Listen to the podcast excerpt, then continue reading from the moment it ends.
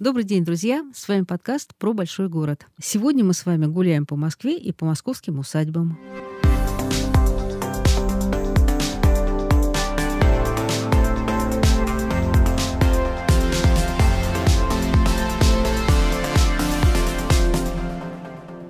В старые времена Москву называли дворянской столицей. Действительно, именно здесь строили свои дома самые богатые и знатные вельможи страны, когда выходили на пенсию. Так возникло это явление — мир московских усадеб и московского дворянства. Уютный, немножко архаичный, душевный, глубоко родственный, простодушный.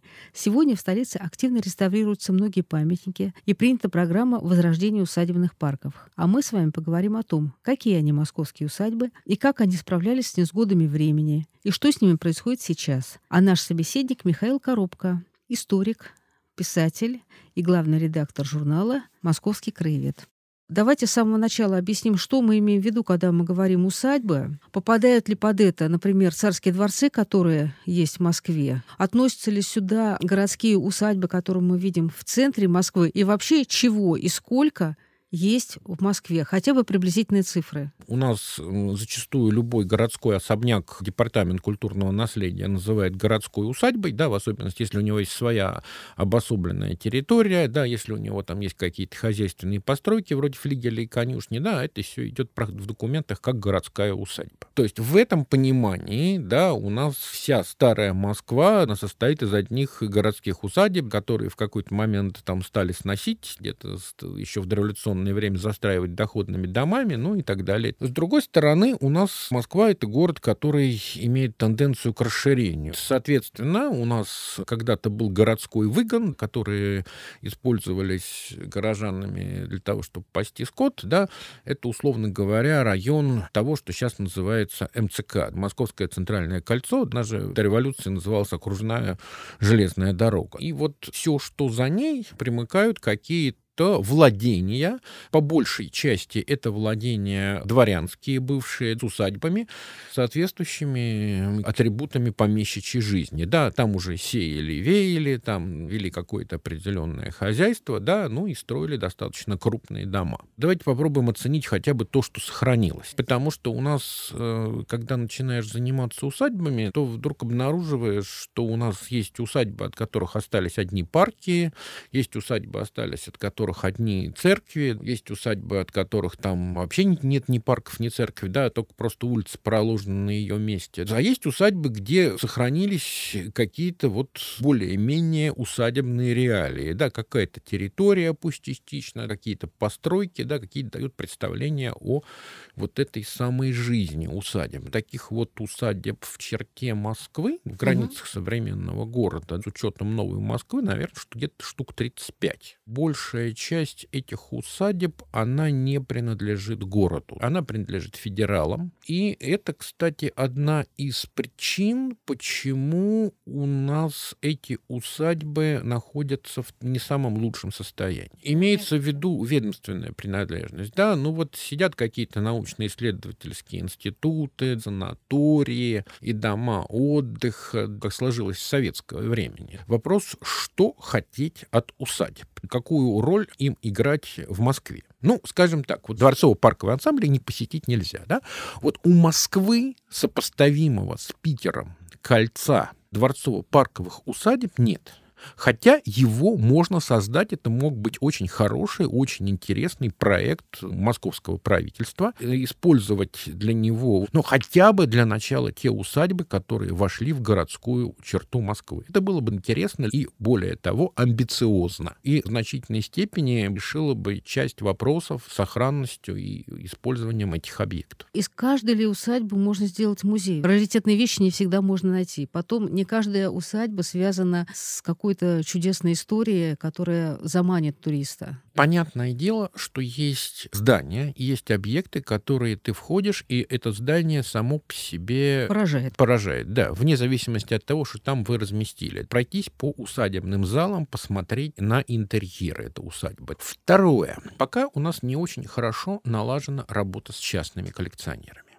Да, есть люди, которые с удовольствием бы сделали свои частные музеи, частные экспозиции. Очень многие люди с удовольствием показали бы все, что они собрали, и на усадебную тему тоже. Вы сказали, что сейчас в Москве о бывших усадьбах напоминают иногда названия улиц, иногда названия парков. Вот я хотела вас попросить назвать те районы, например, Москвы, которые связаны с когда-то существовавшими усадьбами, которые раньше были загородными. Ой, ну практически мы прогуляемся сейчас по всей Москве. Опять же, не все названия районов, они, может быть, названы в честь усадеб, да, но географически они могут быть сдвинуты, да. Скажем, вот район Черемушки, он к усадьбе Черемушки имеет, ну, весьма опосредованное отношение. Да, конечно, к ней восходит его название, но к современной границе района она не входит. Она входит там в границы района Забавно. академический, Забавно. да. Ага, а еще кто? Ну, теплый стан, усадьба Ясенева, Зюзину, Коврину, Разровская, Стрешнева, Михалкова, Кунцева. То есть, в общем, таких Останкина усадьба. Таких районов, ну, достаточно много, которые, в общем-то, получили э, свое название по усадьбам. Ну, правда, есть, конечно, такие какие-то топонимические казусы, вот как с черемушками, да. Ну, есть, например, топонимические казусы в Ясеневе, потому что усадьба Ясенева находится у метро Новоясеневская. А жилой комплекс Новоясеневский находится у метро Ясенево. А какие парки, которые раньше были усадебными, сейчас стали просто московскими парками? Например, Михалково, да, усадебный парк, он, в общем, достаточно крупный парк. Воронцовский парк, не скучный, да, тоже можно вспомнить. Ну, просто есть некоторые усадебные парки, да, например, которые, ну, не являются самостоятельными. Скажем, вот усадьбы Узкая, Ясенево и Знаменская садки, они входят в состав огромного огромного битовского леса. При этом у каждой усадьбы есть свой собственный парк. Я читала, что даже парк на Красной Пресне — это бывший да, усадебный да, парк. Краснопресненский парк — это бывшая усадьба Студенец. Да, видите, границы города настолько раздвинулись, что Краснопресненский парк уже воспринимается сейчас практически как центр города. А вот эти парки, интересно, они сохраняют вот свою парковую структуру, которая бы напоминала об их дворянском происхождении? Или это новые дорожки, новое направление? Да, часть сохраняется с дореволюционного периода, безусловно.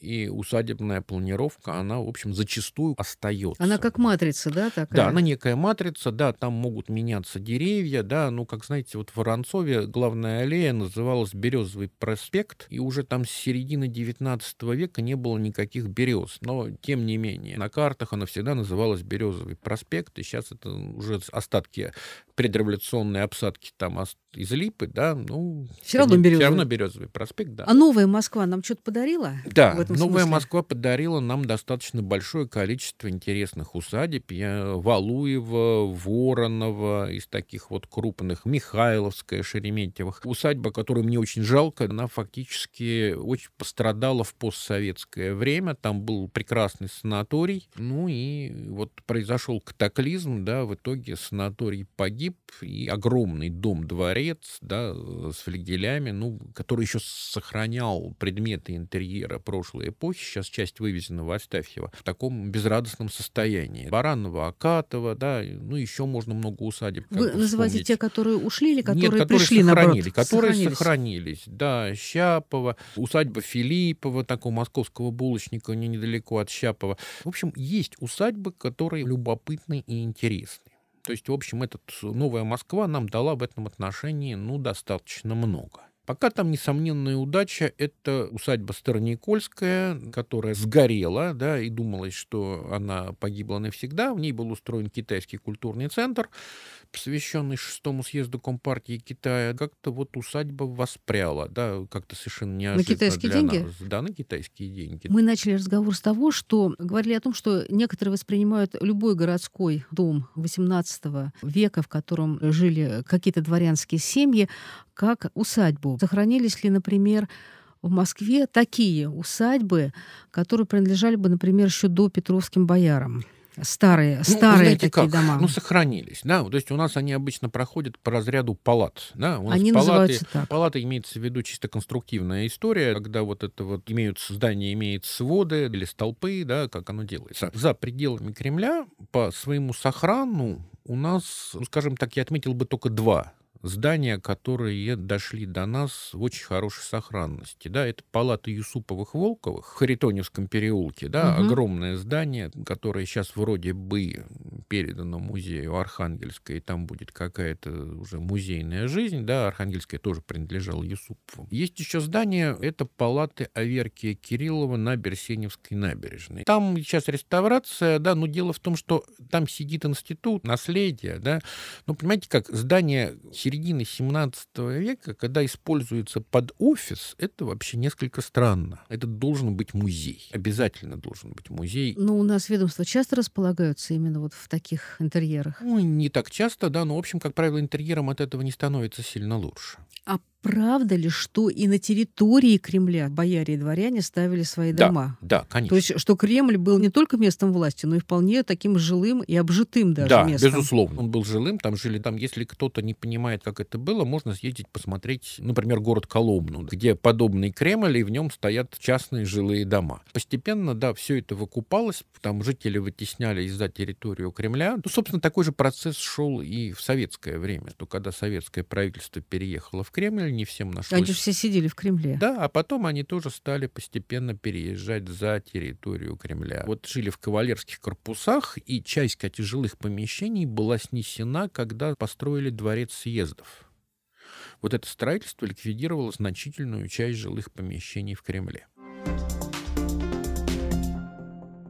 Поговорим об усадебной жизни. Правильно ли считать, что рассвет вот этой усадебной жизни начался с манифестом Петра III о вольности дворянства? Дал возможность дворянам не служить, и у них появилось свободное время, и вот с этого все якобы началось. Жизнь показывает, что, тем не менее, были усадьбы более раннего времени. Может быть, их меньше посещали, но есть как бы более ранние усадебные комплексы, да, тоже Яснева, Свиблова, да, и так далее. Вот эпоха Петра III, безусловно, это новый всплеск, новый импульс, да, потому что люди ну, могли даже не себе... Петра III, а Екатерины, поскольку Петр у нас сильно недолго ну, правил. Да, да, ну я, скажем так, что люди люди позволили не служить. Да? То есть состоятельные люди получили время на обустройство своих усадеб в том числе. Есть расхожая формулировка «Москва – столица российского дворянства». И якобы именно с этим связан рассвет усадебной жизни Москвы, или наоборот, с рассветом усадебной жизни Москвы связывают и рассвет московского дворянства. Ну, можно сказать и так. Я бы говорил так, что Москва — столица отставного дворянства. Там Петербург — это чиновный город. Люди, которые перестали служить, не могли себе позволить роскошь уехать в те места, где и климат получше, да, и вести себя посвободнее. Вот, как правило, люди, которых там либо сослали в Москву, либо вот отстранили от своих каких-то дел, уезжали в Москву. Она фактически была такая вот отставная столица. То есть такие бывшие люди, да? С одной стороны, бывшие люди, с другой стороны, в Москве были все-таки московские департаменты Сената, тоже можно было там служить. Ну, кроме того, Москва — это Московский университет, и, соответственно, появляется довольно большое количество разночинной интеллигенции, да, которой надо тоже где-то отдыхать летом. Да, и, соответственно, это приводит к росту дач. Но вообще дачи появляются в усадьбах, когда надо кому-то отдыхать. Если стоп, перв... стоп, стоп, подождите. То есть дачи появляются при усадьбах. Правильно ну, вас понимаю? скажем так, усадьба сдается как дачу. Да? Вот Свиблова, например, одно время была, еще при Петре Первом, по-моему, была дача герцога Галштинского. Соседнюю усадьбу, по-моему, Леонова снимали его придворные. То есть первые московные дачи. Покровская Стрешнева, его хозяйка, довольно активно занималась дачами и так коммерчески очень к да, подошла. не только Покровская Стрешнева. Кузьминки, Люблино, тоже Воронцова, Бутова. Это все бывшие вот эти вот самые дачные места. К сожалению, почти все это погибло, да, вот именно вот старые дачи. Именно дачи, когда они вошли в черту города. Вот, но тем не менее, все-таки хотя бы часть усадебных строений сохранилась. Вообще Покровская Стрешнева это, конечно, тоже такое тяжелая история для среди московских усадеб. У нас, надо сказать, не так много усадеб принадлежит Москве. Так вот, Покровская Стрешня... Это принадлежит... московская? Да, принадлежит А Москве. давайте перечислим усадьбы, которые принадлежат Москве. Ой, это на самом деле ну, немножко тяжело, ну давайте попробуем. Ну, хоть что-то. да, хотя бы Покровская Стрешнева, да, оно принадлежит Москве. По-моему, Михалкова принадлежит Москве. Воронцову принадлежит Москве. А Покровская Стрешнева, да. понимаете как, там, вот сейчас, например, с удивлением узнал, что усадьба реставрируется под что? Под офисы Департамента природопользования. Может быть, имеет смысл департамент природопользования посадить в какое-то другое Учитывая здание. историю, которая Да. чрезвычайно любопытна. Да, там сделать что-то культурно-музейное. И опять же, вот если все-таки состоится этот проект по приведению усадеб в порядок и созданию вот такого кольца усадеб в Москве и вокруг нее, да, вот сопоставимый с питерским, ну, Покровская Стерешнева, безусловно, должна войти в такое кольцо. Да, это очень красивая, очень интересная, значимая усадьба. И вообще, вот я бы сказал про поводу вот историй, связанных с усадьбами. Не везде были там известные люди. Понимаете, везде были известные люди, да, просто надо работать. У каждой усадьбы своя индивидуальная история. И она любопытна интересна сама по себе. Не говоря уже о том, что история усадеб — это теперь уже часть истории московских районов. Формирует такую идентификацию жителей местных районов. Мы говорили о том, что Москва стала таким центром отставного российского дворянства. И можем ли сказать, как это определило быт, нравы города, настроение города? Э, Вот все эти эпитеты, что Москва такая немножко медленная, хлебосольная, город невест, город женщин, Фамусов, который такой совершенно московский барин, да, вот это все связано именно с тем, что Москва была городом отставников, Ну, в какой-то степени да. Начнем с того, что ну, городом отставников, городом усадеб. Да? Как бы важно же мнение княгини Марии Алексеевны, очень важно. В Питере оно важно значительно меньше, а в Москве оно важно. Вот, ну и, соответственно, город такой камерный, все друг друга знают. Это, конечно, очень любопытно, да, и вот практически в дореформенное время Москва была именно такой. Ну, не говоря о том, что и городские усадьбы занимали достаточно большие пространства, и пригородные усадьбы занимали очень большие пространства. Скажем, здание, которое вот мы знаем как Министерство обороны, да, это была городская усадьба Апраксиных, и весь этот участок, ну, был на знаменке. Вот это вот, собственно, здание с портиком, это надстроенный барский дом Апраксиных, да, надстроенный уже во время войны. И, соответственно, пространство территории вы немножко себе представляете вокруг него. То есть это вот де-факто половина улицы принадлежала владельцу этой усадьбы, да, ну просто какая огромная территория принадлежала ему, да, собственно, и почти в дореволюционного времени. Недаром у нас уже вот это вот очень все искусствоведы так сильно огорчались, когда началось строительство крупных доходных домов, родующих вид, то, когда город стал меняться, когда город полез вверх, стал уходить образ вот этой Той вот Москвы, той да? старой Москвы. Да, ведь в том, что уходит старая Москва, это, простите, история несовременная. Это еще до Это революции. Это началось? еще в дореволюционное мира. Да, ну, помните, там Марина Цветаева, у нее было стихотворение, что в домике старой породы вас заменили уроды грузные там в пять этажей. Вот, еще тогда было вот понимание, что Москва и город меняется. И вот этот вот плач Ярославны, что вот старая Москва уходит, это будет всегда. Через сто лет и через 200 лет, и пока стоит этот город, так все будет. Город, с одной стороны, должен меняться, да, с другой стороны, как бы надо лучше, безусловно, сохранять. Ну, с третьей не все можно сохранить, просто сохранить технически. А в каких случаях усадьба становилась резиденцией? С одной стороны, знаете, появилось, когда при Екатерине дворянское самоуправление, появились предводители дворянства, уездные, губернские, да, соответственно, их усадьбы. Надо было принимать. Да, надо было принимать гостей, просителей, значит, соответственно, ты уже раз предводитель, значит, ты как бы должен этому соответствовать. С другой стороны, Екатерина сама себя мнила подмосковной помещицей, да, недаром вот эти вот фантастические дворцы, которые там она начинала строить, и которым всем не получилось. Там вроде истории с Царицынским дворцом, да, и Царицын тоже подмосковная усадьба, там старая усадьба, церковь даже осталась, она не поменялась. Ну вот не успели. Хотя вот Екатерине в этом отношении не повезло, не так давно на слуху была ее другая феерическая усадьба, это которую мы знаем под названием Екатерининский дворец в Лефортове, да? Да, какая у него? Феерический, огромный Екатерининский дворец. Его должны были продавать. Там сидела военная академия. Я был в этом здании. Но там, знаете, масштаб сопоставим с Эрмитажем. То есть, если бы там сделать музей, то можно было туда все запасники исторического музея перевести и показать. Это была бы очень такая просто феерическая, фантастическая история. Ну, это же усадьба, в общем-то, Петровского боярина Головина, которую купил потом Петр I, да, ну и так далее, и так далее. Соответственно, стала принадлежать всем последующим его преемникам. Не получилось с резиденцией тоже. Вот дворец не успели построить при жизни Екатерины, и дворец в последующем использовался под кадетские корпуса. У нас в Москве есть дворцы, которые,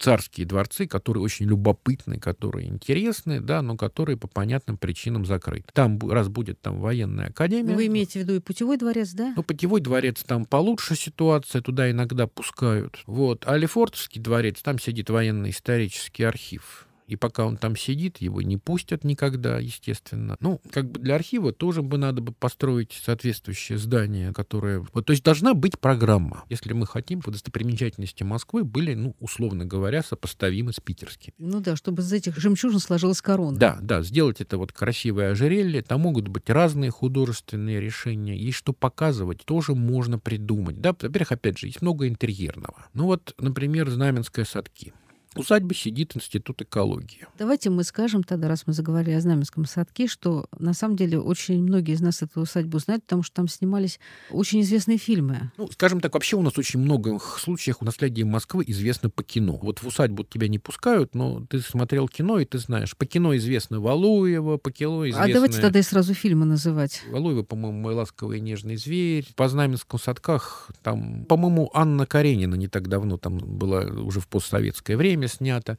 Но в узком не так давно сняли фильм про доктора Лизу. Ну, в общем, хотя бы там тоже есть какие-то интерьеры. Вот. Это совершенно неправильная история, да, потому что Институт экологии, например, он в какой-то момент уехал из главного дома, он переехал в бывший скотный двор, который отстроил заново. Огромное здание с деревянным вторым этажом, с росписями. Оно интерьерное, там фантастический марсовый зал. Это первый памятник войне 812 года. Там в окрестностях Знаменского была баталия. Так все гибнет, здание без отопления. Очень тяжелая ситуация в усадьбе Узкая. Усадьба Узкая — это деревянный дом екатерининского времени с двумя каменными флигелями. Я вообще удивляюсь, как эта усадьба может быть использована под санаторий санаторий. А там сейчас санаторий? Санаторий, да, ФНКЦ РР.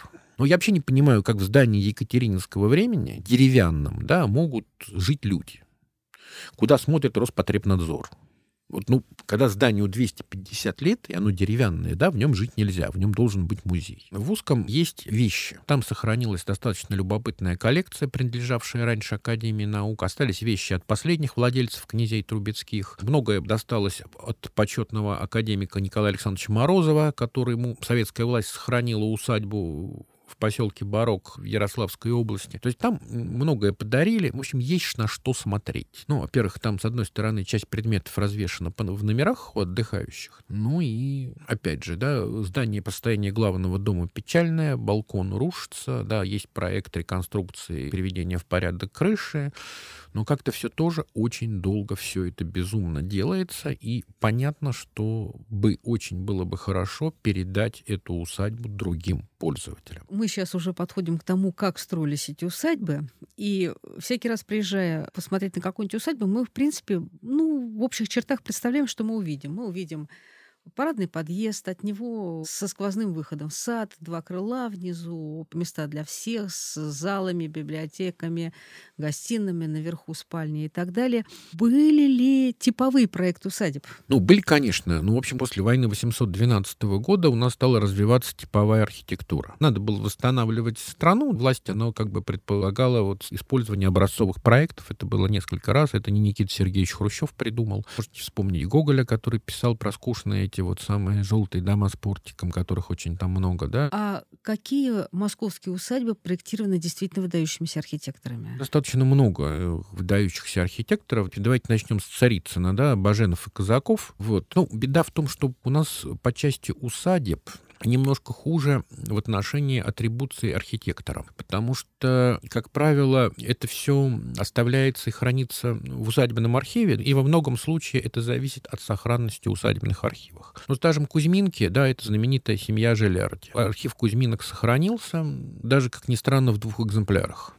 Ну, один экземпляр — это то, что контора князя Голицына в его городском доме писала, Кузьминки и в прочие усадьбы, да, тексты, да, и, соответственно, в Кузьминках получили письмо, соответственно, записывали это в книгу, это письмо переписывали, ну и так далее. И вот один вариант хранится в РГАДа, другой в отделе письменных источников исторического музея. Это редкий случай, когда все сохраняется. Но вот, скажем, усадьбу Люблено я атрибутировал она архитектору Родиону Казакову. Очень любопытный памятник архитектуры. Они раньше также работали в Кузьминках, то есть Еготов был на подхвате у Казакова, и как бы он был женат на его сестре. Ну, надо сказать, что вообще Родиону Казакову не очень повезло среди московских архитекторов. Уже был Матвей Казаков, там его сын тоже Казаков. А тут еще как-то объяснять... Еще какой-то Казаков. Да, ну, в общем, Казаком архитекторов было хватало. Да, и вот Родиону не повезло. То есть, как бы у нас поэтому Баженов, Казаков, а третьим архитектором значимости считается Еготов, хотя надо лучше, конечно, Родион Казаков. Так вот, он придумал Люблино, он его построил. Вот Ясню, например, я атрибутирую как работу Ивана Мичурина, архитектора, которого мы больше знаем по так называемому Мичуринскому плану Москвы.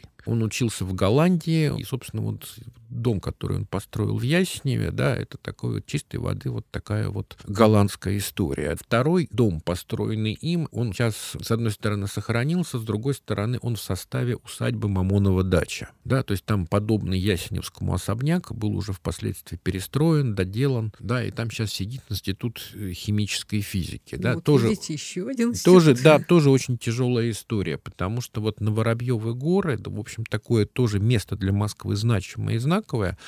Там сохранились две усадьбы Грачевых и Мамонова дача. И эти усадьбы занимают институт Капицы, институт химфизики и батальон дорожно-постовой службы.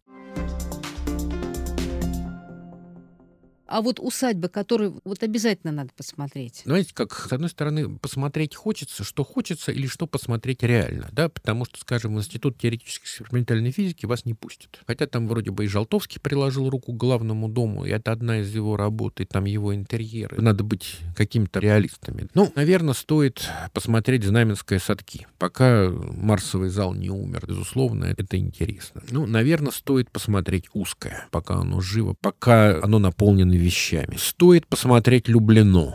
Там дом интерьерный сам по себе. Кузьминках музей, который находился, назывался Музей русской усадебной культуры. Я когда-то приложил лапку к его восстановлению, да, и мне, в общем, очень жалко, что там музейное дело, ну, как бы пока закончил. Наверное, вот Покровская Стрешнева я тоже включил бы в количество усадеб, которые хочется увидеть. Хуврина, вот Грачевка тоже надо смотреть, но опять же там сидит больница. Виноградова, ну, Виноградова, знаете, как это тоже усадьба на севере Москвы, в которой, вот я, честно говоря, не очень себе представляю, как там смотреть. Там у нас относительно недавно обрушилась башня Бельведер с часами знаменитая. Вот. Как там гулять теперь по интерьерам и, и что там осталось от интерьеров, ну, сейчас сказать не могу, да, но интерьеры раньше были очень любопытные, интересный был дом, причем деревянный, наверное, едва ли не самая большая деревянная усадьба начала 20 века. Так прошла граница с Долгопрудным, что усадьба Виноградова, она же Долгие пруды, давшая название Долгопрудному, оказалась в Москве. Ну, безусловно, Останкина Кускова, да, но вот Останкина сейчас мы тоже знаем в таком полуобморочном реставрируемом состоянии, который вот умер Геннадий Вдовин, там директор музея, очень жалко, который очень любил и занимался Останкиным, и вот как-то после его смерти вот дела идут несколько странно. Кускова, безусловно, очень хорошая усадьба. На сегодняшний взгляд, в черте Москвы это единственная усадьба, которая вот показывает усадебную жизнь середины XVIII века. Да, такая вот отечественная, такая вот воплощение Версаля. Очень красивая, хотя этой усадьбе, этому как музею, безусловно, не хватает депозитария. Потому что если бы у них был бы построен депозитарий за усадебной территорией, да, это бы дало возможность вывести хранилище из усадебных построек и сделать музей уже гораздо больше, чем он есть. А я возвращаюсь к нашему разговору о том, как строились усадьбы. Я знаю, что некоторые хозяева очень внимательно относились э, к появлению технологических новинок. Например, если не ошибаюсь, в Кускове, кажется, был лифт даже был лифт? Ну, говорят, что был лифт. Вы понимаете, что этот лифт был такой ручной. Ну, да, это понятно, можно было кричать, там, крути Гаврила. И Гаврила крутил, и лифт поднимался. Мы уже говорили о войне 12 -го года, и вы уже сказали о том, что после этого начал меняться этот усадебный стиль. Правильно ли считать, что усадьбы после этого становились, поскольку дворянство стало беднее, усадьбы становились меньше, пришел ампир, меньше, уютнее, и вообще становились, как бы, и сам образ жизни становился уже другим? Постепенно, да, постепенно мир меняется. Но, знаете, еще там, если брать мемуары бабушки Яньковой, такой здесь замечательный источник, рассказы бабушки, когда она пишет, что дожила до середины XIX века и пишет, что еще в моем детстве там Москва была окружена большим количеством усадеб, и я там пригородных дач, как она все это помнит, а как сейчас все стало плохо и по-другому. Да, понемножку уже после войны 812 года уже перестали строить такие в основном заново крупные усадебные комплексы. Да, в основном все стало сводиться к доработке, переработке старых. Вот. Хотя в Москве есть вот такой любопытный пример усадебного здания середины XIX века в русском стиле усадьба Алтуфьева такие вот псевдорусские элементы, они его как бы выделяют среди других усадебных домов. У нас дворянство слегка разоряется. Значит, соответственно, вдруг выясняется, что в ближайших окрестностях Москвы гораздо выгоднее не заниматься сельскохозяйственным оборотом земель, да, а гораздо выгоднее давать дачи. Поэтому усадьбы превращаются в дачные поселки. Все вблизи Москвы превращается в дачные поселки за каким-то не очень большим исключением, да, где какие-нибудь крупные магнаты могут позволить себе роскошь содержать усадьбу целиком для себя. Угу. Яснево, узкая То тоже. Дача был ответ как бы на пореформенные да, изменения. Да, угу. да. Если раньше это были какие-то точечные истории, Свиблова, там, Леонова, там, да, Воронцова в начале XIX века, то Потом это стало массовым явлением, в особенности в усадьбах, которые расположены вдоль железной дороги. Они целиком дачные поселки. Вот дачный поселок Новогиреево да, основан на основе усадьбы Гиреева из таких вот названий, которые на слуху, тоже Покровская, Стрешнева, и те же Химки, Кузьминки, Люблино. То есть вот этот вот самый дачный мир, да, он как бы стал вот заполнять окрестности Москвы при вдоль железных дорог и в ближайших доступных расстояниях от города, да, раз, начинает развиваться транспорт. Вот уже в Останкино, где тоже дачи, да, уже начинает ходить автобус даже в начале 20 века. Ну, в других местах, которые не такие богатые, туда ходят линейки. Линейки — это вот такая длинная телега, телега, запряженная лошадью, и там все... Государство ведет следующую политику. Оно пытается как бы помочь э, сохранить дворянские имения. Была политика, да, была политика сохранить. Значит, соответственно, можно было значит, сделать майорат. Учреждение майората делает владение неделимым чтобы у потомков владельца не было соблазна распродать усадьбу по частям, распродать на земле. Ага. То есть, значит, соответственно, ты можешь что-то продать из майората, но для этого тебе нужна санкция лично императора. По-моему, Покровская Стрешнева тоже, кажется, было майоратом. И вот Кузьминки были майоратом, да, мы таким крупным майоратным владением. Когда я читала историю, например, вот этой усадьбы на улице Казакова, где сейчас сидит Минспорта, да. она принадлежала, сейчас, по-моему, Разумовским. Разумовским. Разумовским.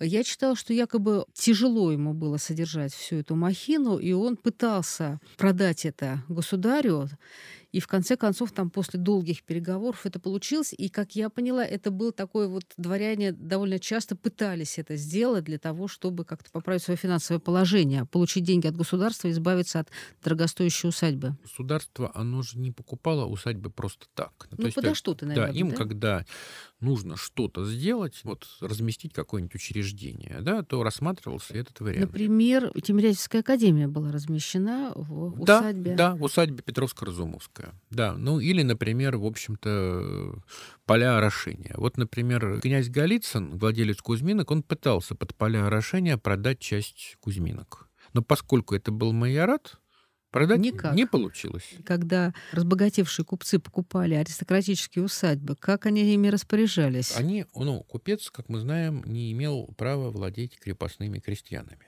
Поэтому там все обычно были эти такие сделки с известной долей криминала. То есть ты покупаешь на чье-то имя, не на себя. То есть де-факто ты там владеешь, да, но формально владелец кто-то другой. Были такие истории. Во-вторых, купец, он, как правило, как бы покупал усадьбу либо какая-то, какое-то предприятие там организовывается, либо это какая-то там своя чистой воды дача для отдыха.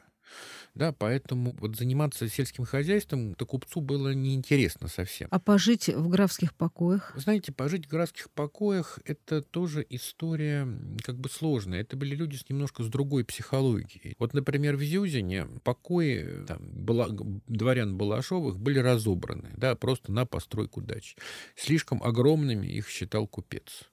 И главное, что он видел, это вытащить из барского дома перекрытия дубовые или лиственничные и настроить из них дачу. То есть смысла в доме он не видел. То есть зачастую вот этот вот самый мир, он был немножко таким, он не для купца. Вот масштабы 18 века для купца были слишком большие. Ну и с другой стороны, конечно, понимаете, купец тоже купцу рознь. Вот, например, купец Солдатенков, владелец Кунцева, купил себе усадьбу. Он обнаруживает там оранжереи. Вот. И хотя история убыточная с оранжереями, время переформенное, он начинает заниматься оранжереями. Потому что он себя как вот он мыслит как продолжателя былого старого барства. Понимаешь, а раз там есть оранжереи, ну раз я теперь барин, значит, у меня должны быть оранжереи. И апельсин должны быть. Да, хотя экономически это уже совершенно невыгодно. Ну, в семнадцатом году упал флажок. Флажок упал немножко раньше. Звонок прозвучал раньше. Уже было в начале 20 века понятно, что этот мир обречен до революции. И стало ясно, что вот продажи, сносы... Никто не думал, правда, что оно произойдет так, как произошло. Но, с другой стороны, был еще такой звоночек, это 1915 год. 15 год — это немецкие погромы в Москве.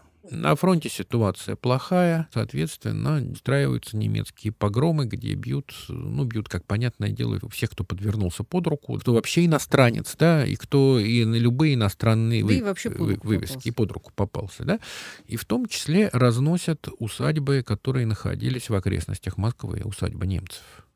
Это раз. То есть это как бы первый звоночек, когда приходят уже широкие народные массы грабить усадьбы. 15 год. Второе. Значит, правительство принимает закон о, как о ликвидации немецкого землевладения в России. Это значит, что с немецкими усадьбами происходит то, что происходит после там с 18 года, да, значит, все идет на продажу, все выкидывается, что не нужно, да? ну и, соответственно, уже они используются, как правило, государством. И Обычно без всяких компенсаций Каких забирали. компенсаций? Понимаете, да? То есть то, что произошло у нас во время гражданской войны, оно было обкатано в 15 То есть, году да. на усадьбах одной э, социальной... Пробные пуски были произведены раньше. Да, да. Можем ли мы назвать те усадьбы, которые были утрачены после революции, которых вот прям вот безусловно очень-очень жалко? Чтобы понять, насколько объект был ценен для культуры, надо какие-то материалы, да? А у нас хотя бы фотофиксация.